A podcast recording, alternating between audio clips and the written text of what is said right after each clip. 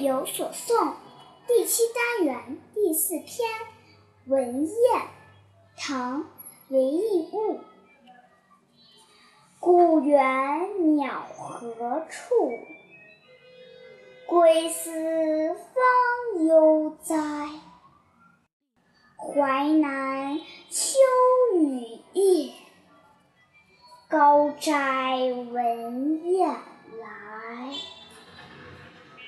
注解：你知道“渺”是什么意思吗？渺小、渺远。这里代表的是高远、遥远。高远、遥远。不是渺小的意思啦。那悠哉，你知道是什么吗？悠哉呀，我看这上面的。悠哉就是悠闲自得，是不是？我猜的。那是什么意思？绵长不断的样子。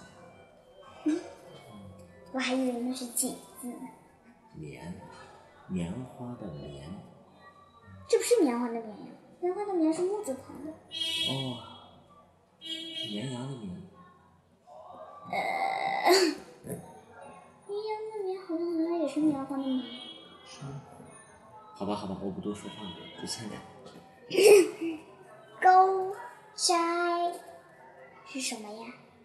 你知道吗？高雅的书斋斋房。对。赏析：故园的渺远带来了归思的悠长，更何况是在秋雨夜又听到那声声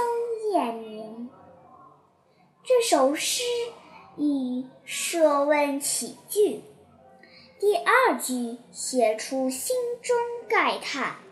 慨，慨叹。慨叹！忽然打断我干嘛呢？看错了，一个“方”字透出诗人正沉没在思乡的惆怅中。惆怅中，于是三四两句“高斋文燕”就显得自然妥帖。妥帖什么意思？妥当贴切，其为文燕，可是却没有写到文燕的感触，留给读者自己回味。你有没有想到上一篇咱们说的水宿文燕呀？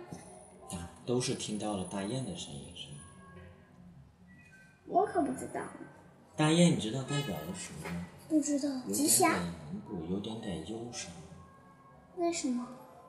也不知道。但是一说到大雁，这种感觉有点忧伤。